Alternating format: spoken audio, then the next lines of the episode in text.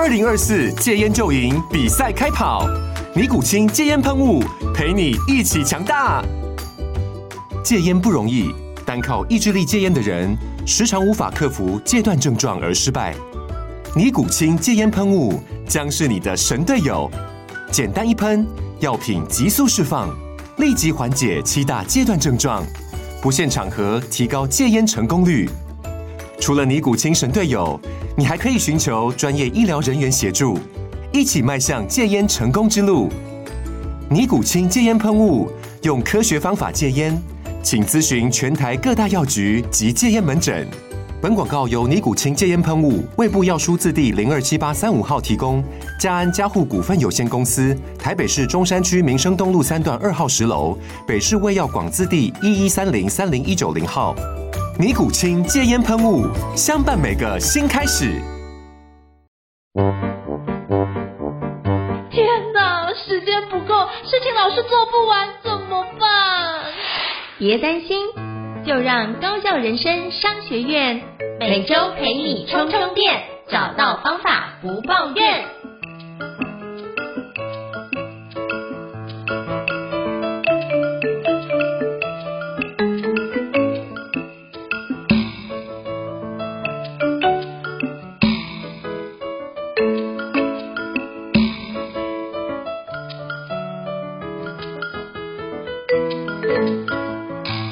Hello，伊斯老师，请问一下，我们将要聊哪一个主题呢？今天呢，我们来聊一本跟这几年很红的书有关的一个主题。这本书相信很多高校人生商学院的朋友也一定有听过，或者甚至看过，就是《原子习惯》这本书。嗯、那我自己当年看了这本书之后啊，后来确实在我自己的包含时间管理的一些实践，或者甚至我自己的生活习惯的改变。甚至我自己在做一些工作上的专案目标规划的时候，我自己都发现有很多的小细节会呼应到《原子习惯》这本书当中的某些关键的思考、关键的环节。所以呢，我们今天来想跟大家聊聊《原子习惯》这个方法、这本书，以及我们要如何透过《原子习惯》来帮助我们创造一个以前都改变不了，但是我们很想改变的一个大改变。或者是以前推进不了，但是我们想推进的一个大目标。那不知道应成老师有没有看过《原子习惯》这本书呢？有，我有看过《原子习惯》。他刚好去年就是写书，也刚好写了一本小学生高效学习原子习惯，所以也把原子习惯的概念融进去，如何带领孩子们做学习。嗯、那我真的觉得这本书很神奇，应该是说它应该是近十年来最畅销的一本书吧？因为其实，在三这三年半以来，不管嗯、大家什么在网络书店可能新书出来会有新的书超越这本书，可是没过多久，这本书又回到就是即时榜第一名，或者是就是每个月的榜单第一名，甚至是年榜第一名。目前就是每年销售第一名，这本书已经在排行榜上面已经三年了，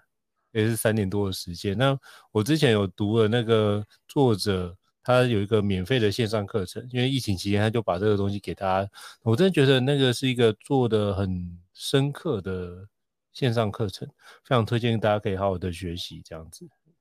那胤丞老师可不可以给我们介绍一下，那线上课程有没有什么特别的地方，或者跟书不同的地方？有没有让你有什么特别的启发？我觉得他蛮多表单的，我有练习的表单，对，有练习的表单。我觉得练习这件事情是，我觉得他已经把它解构，然后。你可以根据你的情境书写进去。那这表单，我觉得是需要一些调整，是因为毕竟它还是西方西方思维的角度。那我觉得我们可以再把一些栏位做一些拆解，会觉得蛮适合我们自己东方人使用的一个状态。但是我觉得概念都是他在书里面的概念，因为其实《原子习惯》那本书，它到最后。呃，会有一张表嘛，就是你这四个步骤里面怎么样做可以养成一个好习惯，以及怎么做可以消灭一个坏习惯，它其实就是一体的两面，然后就用一张表单，其实就可以把这个相关的内容整理完成。所以它是前面就是一步一步带你做，然后每一步把你归纳重点，然后最后再用那张表单做个总结。所以我自己在读那本书的时候是用这个角度在思考。说到表单这件事情呢、啊，其实我自己也觉得读完《原子习惯》这本书，以及我自己的实践之后，我觉得它它对我本身有一个蛮深刻的呼应的，就是我自己也常常会分享，或者是自己会思考到，就是说，我们以前常常觉得改变习惯，或者我要改变我的坏习惯，或者我要推进一个重要的目标，我们常常会觉得是人性的问题，就是，呃，应该是这样说，更准确的是说，我们会觉得可能是我们的意志力的问题，对，或者是专注力的问题，或者是我们的毅力的问题，然后我们会期待说。如果有一天我变成一个有毅力的人，我变成一个很专注的人，换句话说，就是如果我下定决心的话，我就有办法做出这个改变，我就有办法达到那个大目标。我觉得这是大多数人的想法。我以前也曾经有一段时间会这样子想过，但后来我仔细想想，这样子的想法其实另外一个某个角度，其实是在不断的逼迫自己，可能会给自己造成更大的压力。而且这样尝试的过程，常常就会发现，因为专注力一定很快就会消失嘛，毅力老实说也真的没办法维持得非常的长久，所以失败的几率是非常高的。然后，而且我后来更深层、更深刻的去想，就会想说，哎，如果我觉得我是依靠信念我就可以改变的话，这会不会某种程度是一种逃避的想法呢？我的意思是说，啊，我现在没办法推进那个大目标，只是因为我还没下定决心。或者说，我现在没办法做这个大改变，只是因为我还没下定决心。这换个角度来说，其实有点像是一种逃避的想法，就是说我其实现在什么都不想想，所以反正等到有一天我下定决心了，我就可以做得到。后来我想想看，这种思维其实有点像是一种另外一种逃避的方式。那刚才应慈老师提到的原子习惯，其实最终他的线上课程有一个表单。那我自己看《原子习惯》这本书的时候啊，我的印象中其实书里面有没有表单，我其实没有什么印象了。但是看那本书里面，我有一个很深刻的印象，就是他其实是要不断的拆解自己跟设计自己，不断的拆解自己的行动，不断的设计自己的行动。那这或许呼应印老师提到的表单这件事情，也就是原子习惯嘛。其实就是说，我们要改变一个习惯，要完成一个新的习惯，或者要推进一个大目标的过程。其实它必须是我们要投注思考、投注实验、投注测试，然后去进行一步一步的拆解的。它并不是说一个下定决心我就会达到，并没有那么的简单。所以在原子习惯里面就会告诉我们，比如说我要达成一个习惯，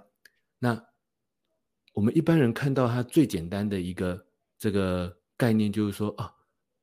把你的行动切到一个最小的行动。或者先去做那个最小的改变，累积之后，你就会实现一个大的习惯，实现一个大的改变嘛。大家对原子习惯的第一步的认知应该是这样，大家也应该都认同。然后这时候就会觉得，哎，原子习惯好像实践起来应该很简单吧？因为把东西拆得很小。但是我我也遇到很多朋友，就是说觉得他讲的很有道理，可是真正实践的时候，还是会回到依靠专注力或依靠毅力。或依靠下定决心的心态上，为什么呢？后来意识到一件事情，就是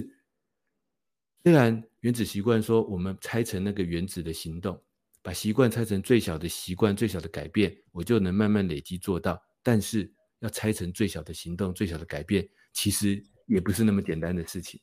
因为很多人其实是想要下定决心，我就要一口气做到的。所以像原子习惯的书里面提到，他说：“嗯、我们要改变一个习惯，我们要让。”那个习惯的提示是显而易见的，就是我有个很明显的显而易示、显而易见的提示，告诉我要开始启动一个新的行动、行动或者启动目标的第一步。可是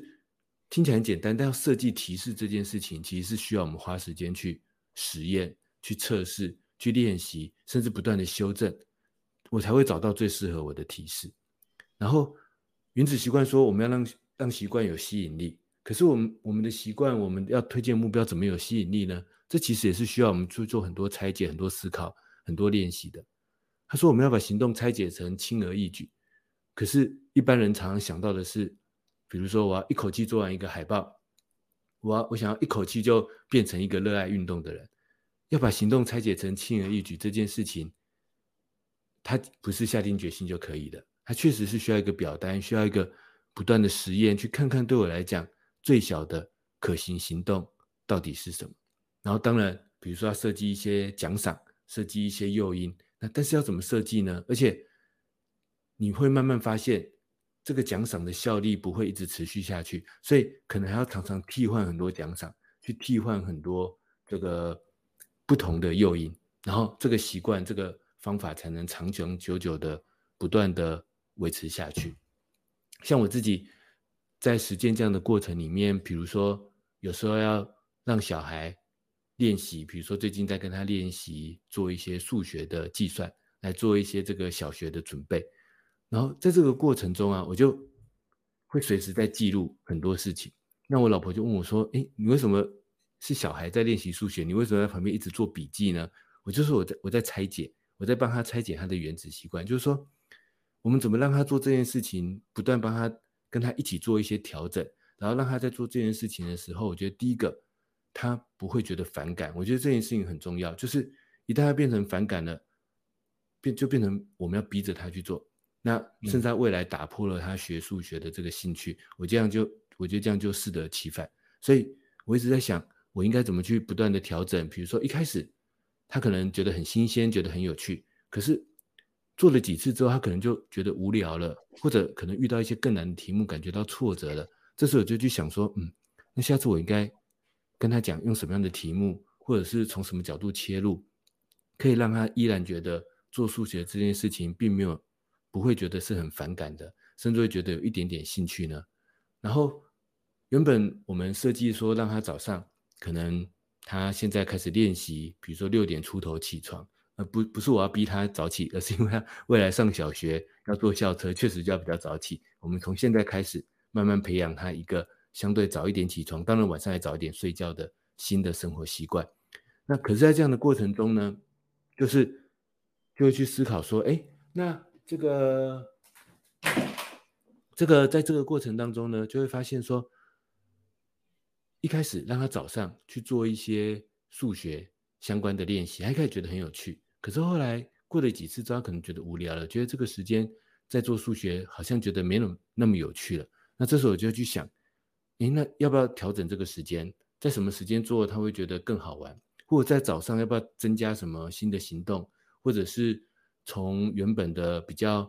这个计算的题目换到比较有趣的图形的练习的题目，还是换到换到比较有趣的推理类型的题目呢？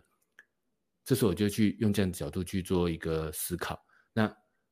重点就是说，我觉得后来我发现，原来我常常在做记录，然后常常在做调整，常常就是说在想，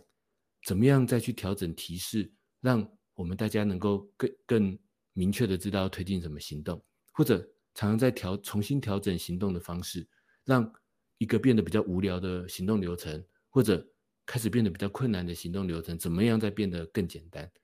然后这过程当中其实是很多的记录，很多的修正。所以这是我刚才听到胤丞老师分享的表单这件事情，让我去联想到说，其实原子习惯这件事情，它其实在告诉我们的是，不是要依靠意志力，不是要依靠下定决心，但是我们在过程中需要做很多的拆解。需要做很多的设计，那不知道应成老师有没有什么样的想法？你有没有实践实际在生活或工作上运用过原子习惯这样的技巧呢？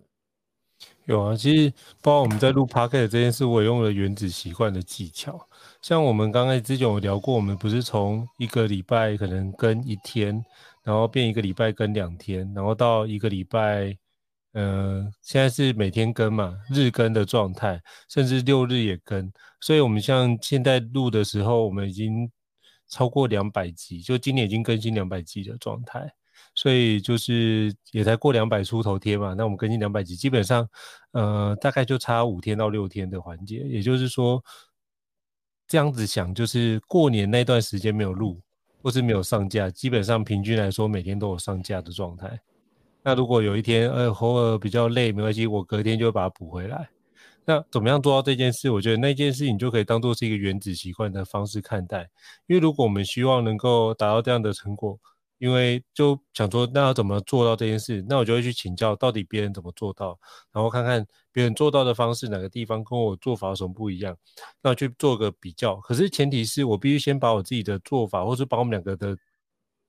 呃，录音的频率我必须先找出来，才有办法去做个对照。那去看看别人怎么做，可以比较有效率或比较有效能去把内容给有效的去产出来。然后产出来之后怎么去做剪辑，或者是产出来之后我应该怎么做，能够让剪辑的功夫花的比较少。我觉得这都是细节需要做调整的环节。但是我觉得每一件事情不要急着一次要把它完成。我觉得每一次在调整的过程中，我就会给自己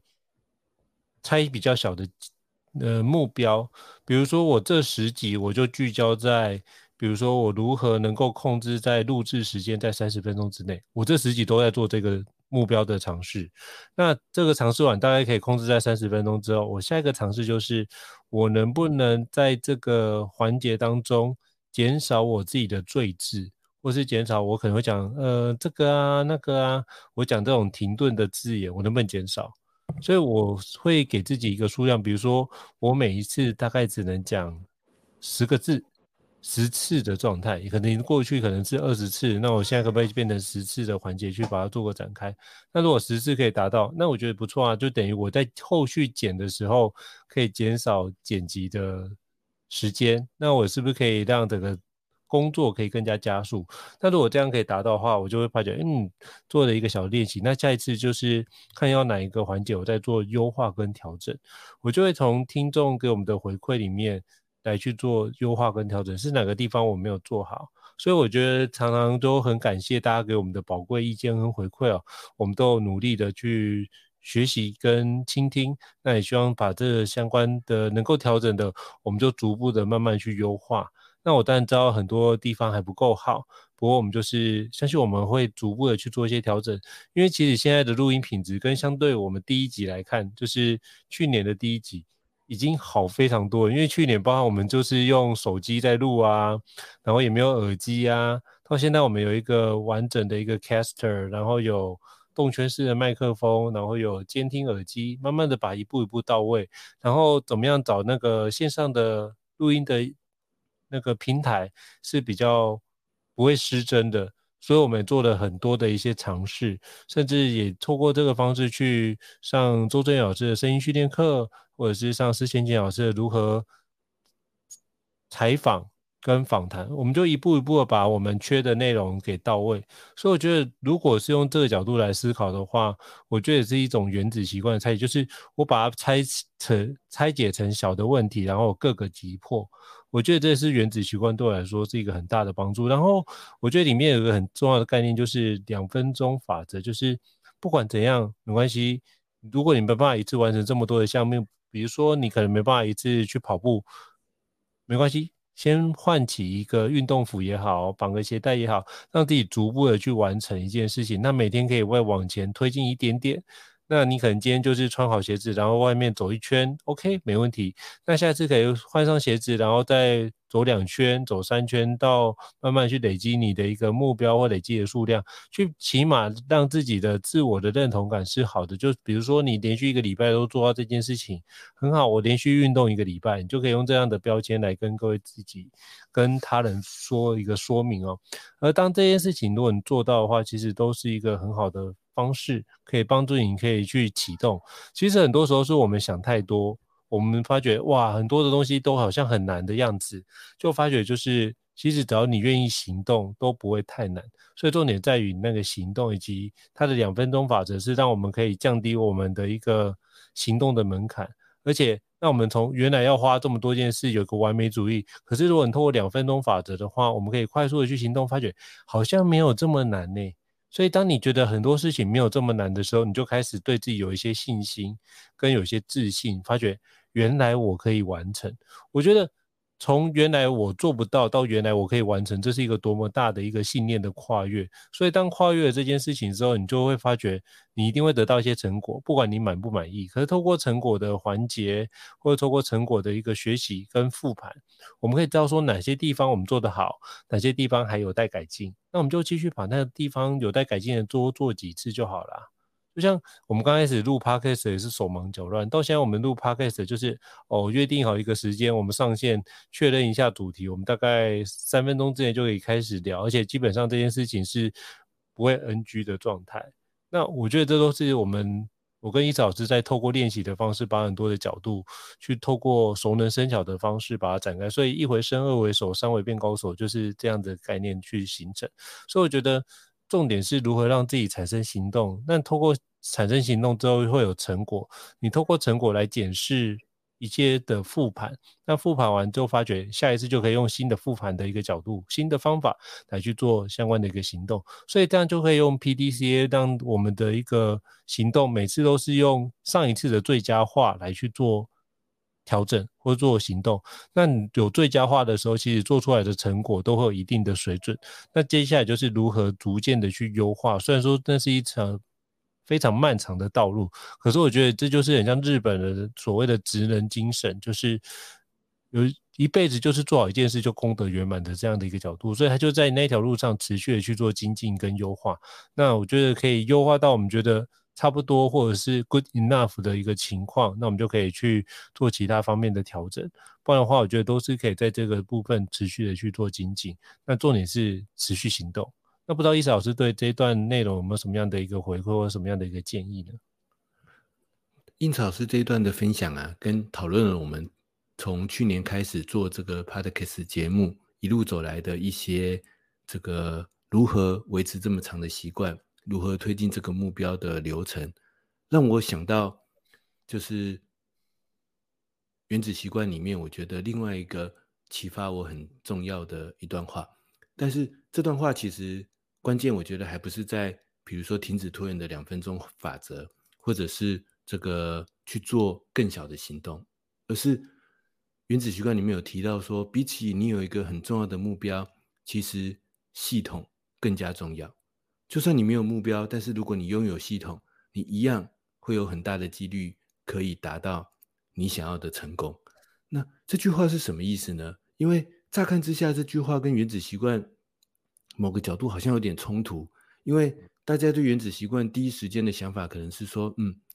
就是要先去做简单可行的小行动嘛，比如说两分钟法则，或者是先做最小的努力，或者先推进最小的成果。可是为什么他又说比起目标，系统更加重要呢？可是系统，系统不是感觉它就不是一个小行动吗？它好像感觉是一个很复杂的东西啊。那所以重要的不是目标，反而是我们应该先建立系统嘛。那我自己对于原子习惯的所谓的系统更加重要，甚至没有目标的时候，但是先拥有系统一样可以成功。我的理解是这样的，它的大方向的意思应该是说。我们人要确定我们真正的目标，或者要现在就想到未来的完美目标到底是什么，其实是非常困难的。而有时候，我们用我们现在想象的那个目标，就想要来开始推进这个计划，推进这个，比如说一年之后要达成的那个结果，那当然推不动，因为它可能不是我们真正的目标，它可能只是一个很完美，但是阻碍很大的一个目标。那这时候。还不如怎么样呢？不如先开启一个，比如说有助于达成这个目标的行动流程，一个习惯的流程。这是我觉得原子习惯的系统所要代表的意思。就像刚才应成老师其实也有分享到的，就是在这样的过程中，比如说我们录 Podcast 的节目的过程当中，真正关键的，我觉得还不是我们一开始先从一个最简单的行动开始。比如说那时候我自己先录了几集。我自己的单口讲的，介绍我的一些文章的一些录音档案，然后那时候我把录音档案直接丢在 Facebook，问问看我的读者说：“哎，你们觉得如果我这样子讲，你们觉得有兴趣吗？”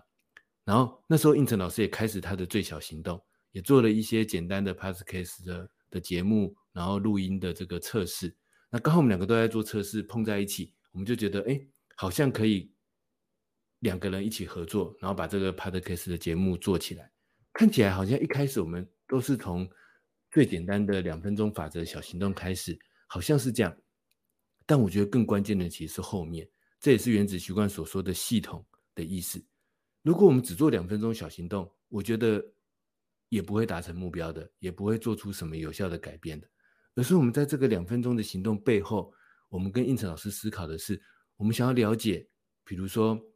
录音的方式到底是什么？我们想要了解自己在录音的过程中有什么样的缺点，有什么样的问题，然后我们心中有一个想法是，我们会调整，我们在下一次进行调整，我们会在下一次进行修正。然后，而且在这样的过程中，我们两个人发现说，嗯，其实一个人录比较孤单，一个人讲起来没办法讲那么多，没办法互相激荡。所以当年我们两个碰在一起，诶，其实也不是当年，就去年而已。我们两个人碰在一起，就因为我们的自己已经各自做了一些测试之后，脑袋中有了一些修正的想法之后，碰在一起，发现我们修正的想法是很契合的，于是我们就一起来合作下去。然后接下来就像胤丞老师刚才分享的一样，我们其实也一直在做调整，题目的调整、频率的调整，然后怎么录制的调整，等等等等的。那这个这样子的过程当中，像胤丞老师刚才分享的，它可能是 PDCA，或者更简单一点讲，就是行动修正、行动修正、行动修正这一个流程。我觉得，如果说原子习惯的系统，你把它想得很难的话，或许你可以从这个角度去想。它所谓的系统，就是说行动修正、行动修正、行动修正，一个不断循环的这个流程，就是它所谓的系统。我们要先建立这样的一个流程，不是只有行动而已，我们可能还需要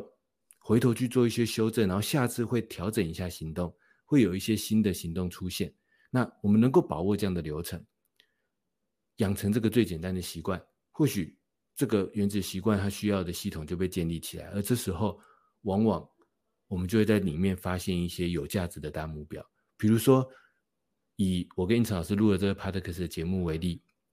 一开始我们只是很单纯的觉得我们两个人对于时间管理有很多类似，跟有时候有不同的想法，于是我们就想要抓出这些题目来聊一聊。聊久了，我们开始觉得可以去访谈别人，访谈一段时间之后，我们发现，嗯，接下来我们有一些计划。想要做一些更聚焦的大主题，甚至想要做一些更大的产品，但是这个并不是一开始我们有设定这个目标，但是是因为我们先拥有系统，我们在这个系统当中不断的行动，不断的修正，然后不断的去思考下一次的行动还可以做什么调整，于是在这个过程中，我们才发现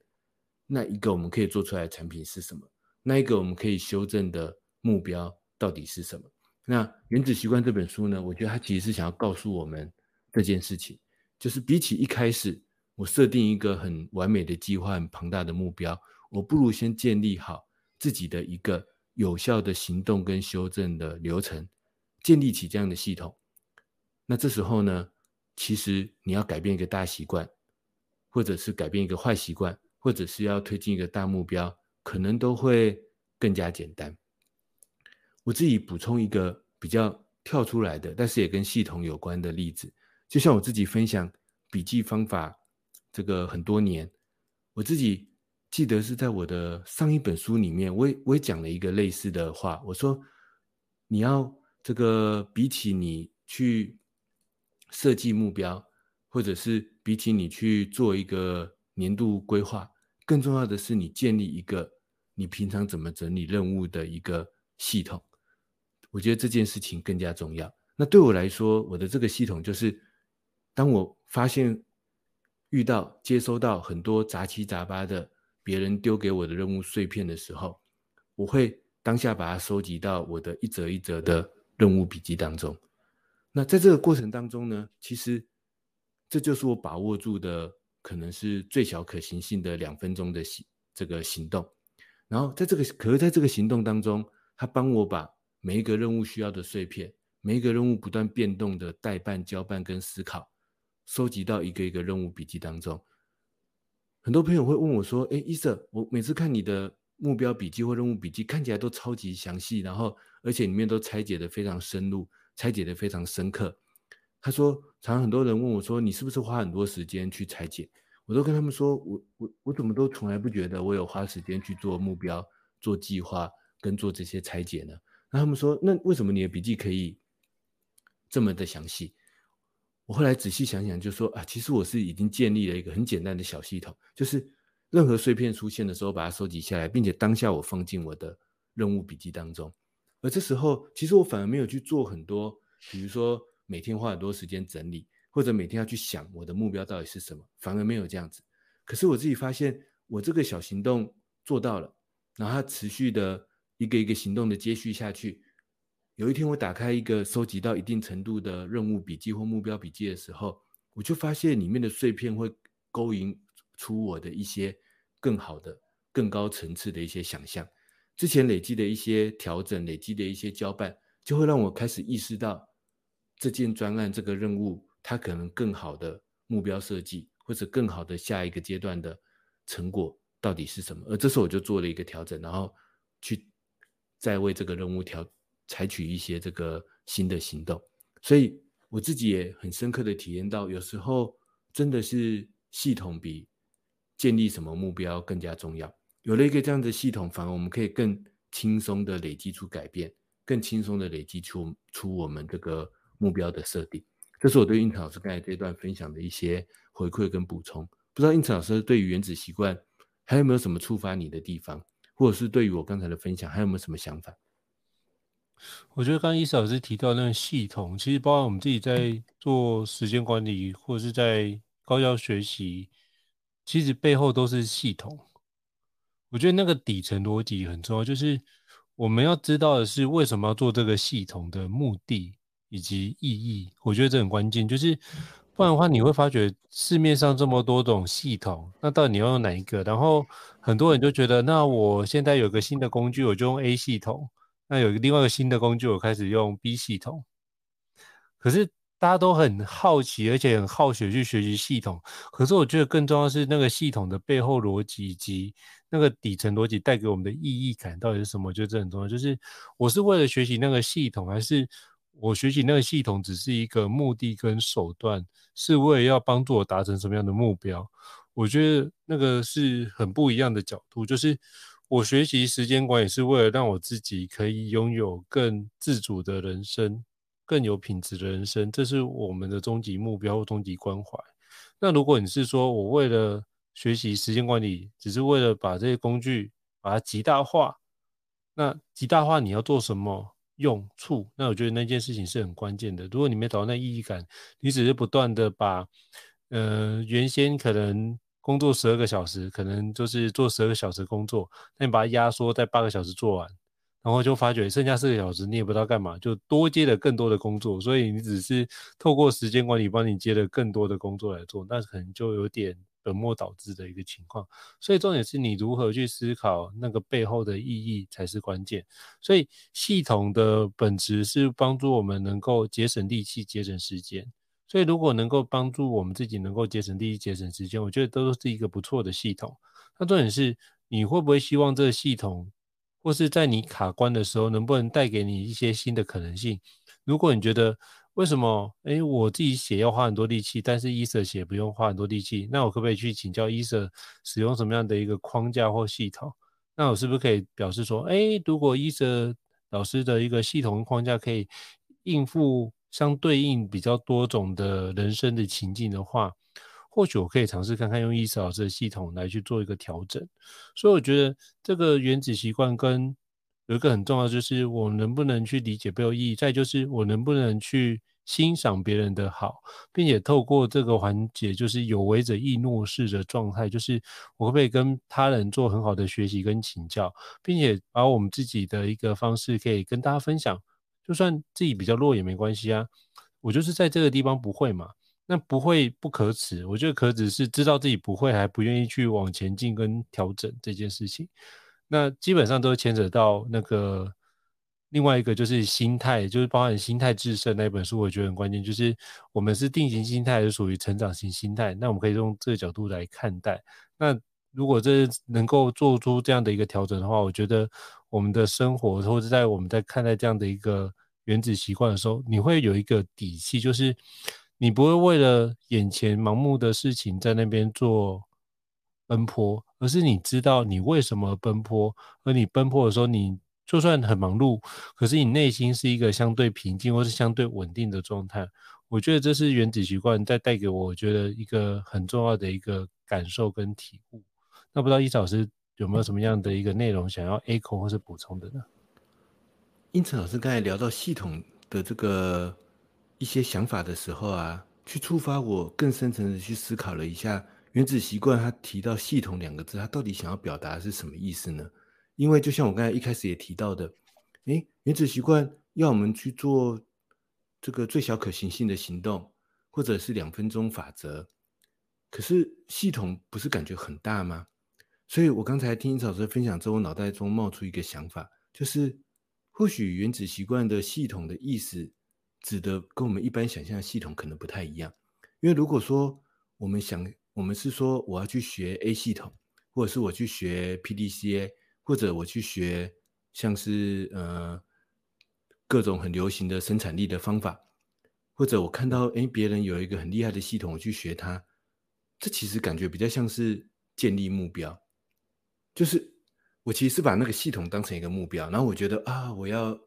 我要去达到它，然后有一天我会彻底的学会，彻底的采用这个系统。我觉得有点像这样的想法，就像我上课的时候也常常会有很多人其实抱持着一个这样的心态，就是说我来学一个新新的系统，我希望这个新的系统可以彻底的我采用它，于是它就会彻底的改变我。然后这时候下课就很多人来问我说：“哎，伊瑟，你的系统这么多的步骤，这么多的流程，那这个我要怎么样把它整个导入进来，然后怎么样一直永远的持续下去呢？”其实我常常听到这个问题的时候，我的心里的第一第一时间是出现一个问号，因为我其实很少有这样的想法，就是我从来不会觉得说我去看一本书，我就是要彻底学会它的系统，我也不会觉得说哦，这个系统我能不能一直照着它的方法实践下去是那么重要的事情，我其实脑袋中很少有这样的想法，但是为什么呢？因为我觉得，因为那就是一个我要持续行动跟修正的流程啊，我干嘛去完全的套用它的方法呢？但是也不是说，那我就不去学新的方法。但我是学的过程中，我是让他回头回头来修正我本来已经有的工作流程嘛。我干嘛把它当成一个新的目标，去直接套用一套全新的系统呢？所以我想要在这边延伸做一个补充，就是就是我认为原子习惯当中讲的系统更重要，不是要我们去学一个新的系统。或许我们可以把系统解释为一个连续的行动，连续的流程。因为这让我想起来前几集我跟应成老师刚好聊到一个，就是我们一直在学新的东西，但是我们常常只是一个开始者，而没有变成一个完成者。就是说，我现在换到 A 工具，然后但过一段时间又有一个很厉害的 B 工具出现，我就换到 B 工具，每一次都是一个全新的开始。那全新的开始的时候，觉得好像很有趣，但是一看到别的更有趣的东西，就觉得啊，糟糕，它是不是更厉害？我是不是赶快换到那个新的工具、新的系统当中？那但是我觉得这样子可能它其实不是系统，而是只是一直在立新的目标而已。所以原子习惯当中的系统，我想要把它解释成是连续的行动、连续的流程。这个意思是我的每一个调整是接续着我原本已经在做的行动，然后我透过这个调整，我会产生新的行动，新的行动又因为新的学习或新的经验而再继继续做一些新的调整。也就是其实它是一个。连续在行动，连续在调整的流程，所以它是一个系统。意思是，它不是说我做了这个行动结束了就断掉了，然后下一个行动跟现在的我完全没有关系。然后我看到一个新的工具，我去用它，但是跟现在我在用的工具，我在用的方法完全没有关关系。如果是这样一直在立新的目标，其实反而是没有系统，因为东一个西一个，但是彼此之间完全没有串联起来。那原子习惯，我说，我觉得他说。比起目标系统更重要，我觉得他是想要强调那个连续性。现在的我怎么修正现在的我，去做一点点的新的行动，去做一些调整。调整之后的我，又因为一些新的学习再做一些调整。但是彼此一定是互相连续的。我不会是彻底推翻前面的我，不会是彻底推翻前面的系统，也不会是直接使用一个新的工具，或者直接带入一个全新的系统。那只有在这样的流程当中。我们才能够真正建立一个比较容易建立的系统，而这样的系统会真正帮我们进行一个有效的改变。这是我想针对应老师刚才分享的一个补充，就是我们不要常常去做去立新的目标，也不是要学新的系统，然后我们也不要让自己的行动都是彼此割裂的，或者一直有新的开始，但是并没有把它真正的完成。我觉得更强调的应该是那个系统的连续性。这是我想做的一个简单的补充，不知道应成老师有没有什么想法？我觉得连续性之外，应该是说我们要明白，就是我们生命是一个动态的过程，所以这次做完有没有效果，应该是我们都应该思考的是我如何持续做下去。我觉得持续做下去才是一个非常重要的一件事。就像我之前忘了听过哪一句话，就是不管好的坏的，一切都会过去。那一些过去，你就是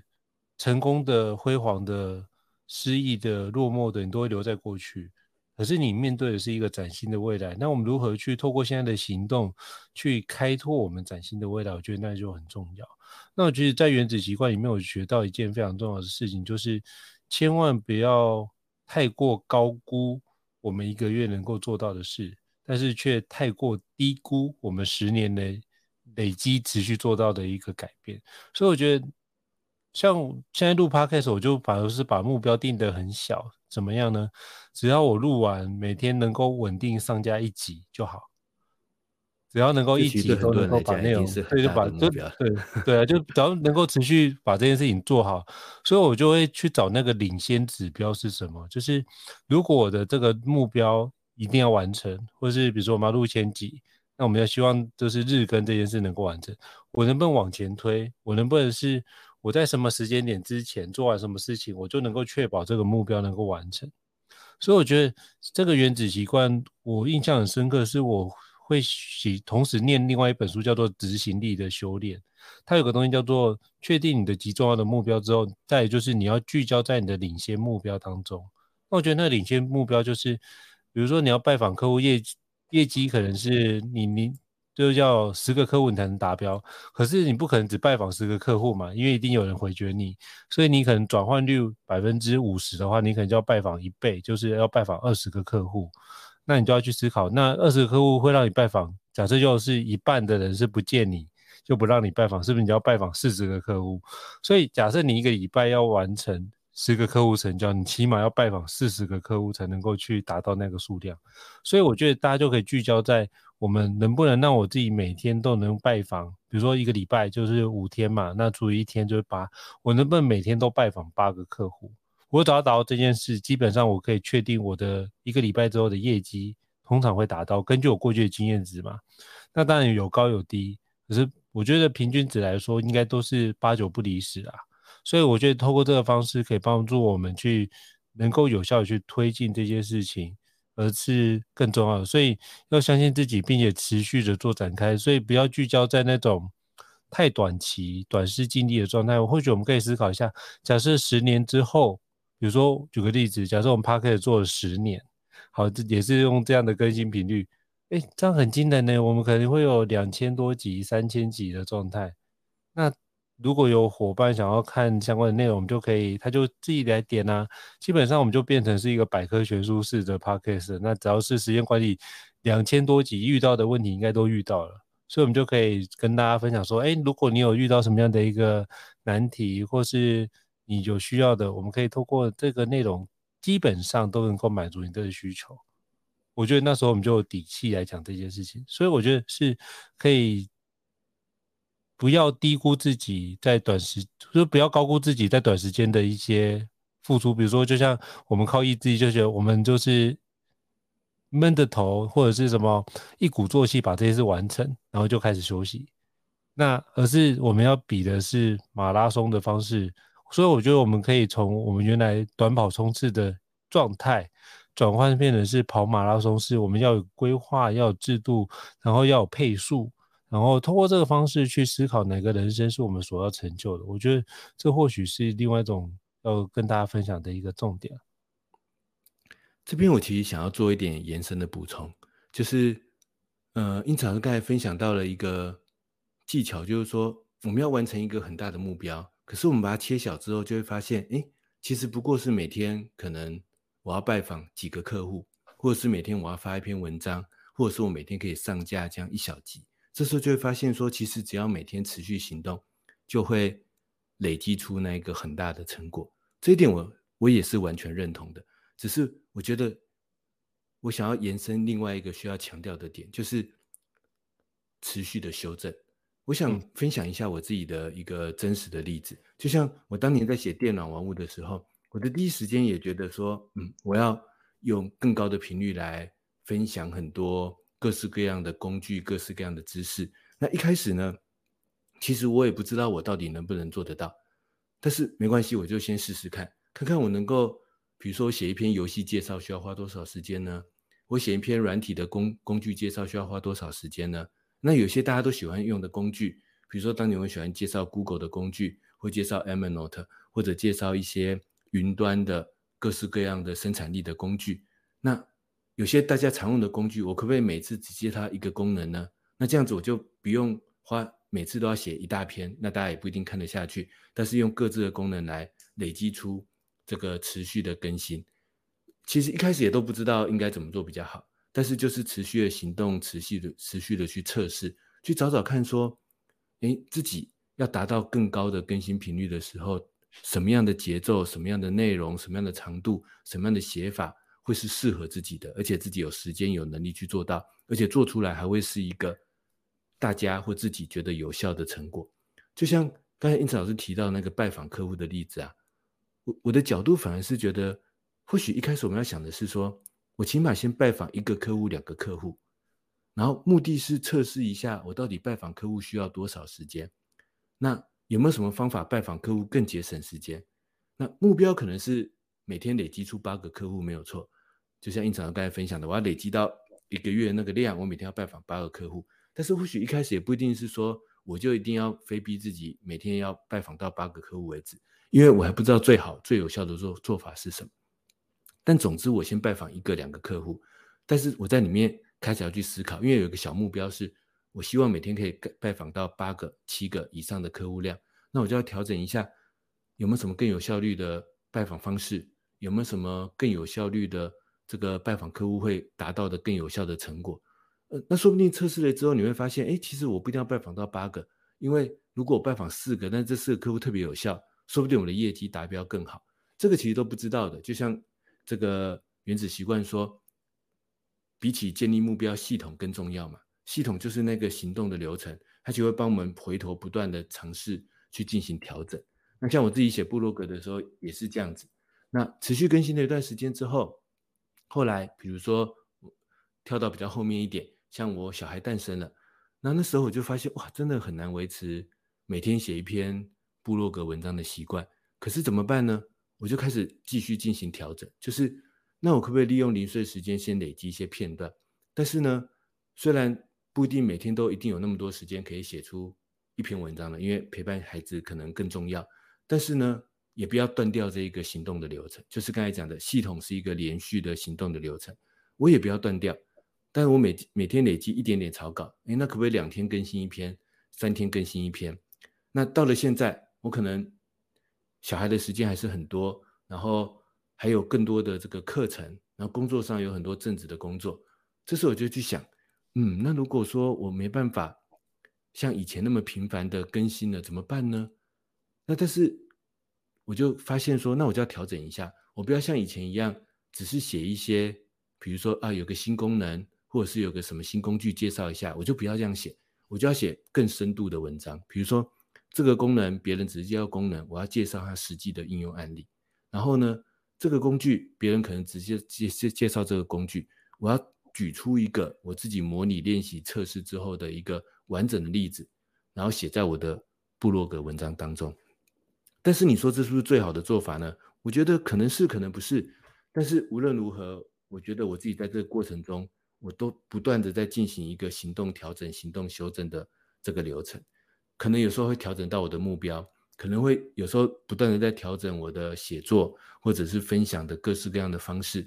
但是呢，起码我。不会让这个行动流程断掉，因为我知道背后有一些我想要分享的、想要追求的那一个最终的价值。那这是我对蕴慈老师刚才分享的这一段，我想要补充的一个地方，也是呼应原子习惯的地方。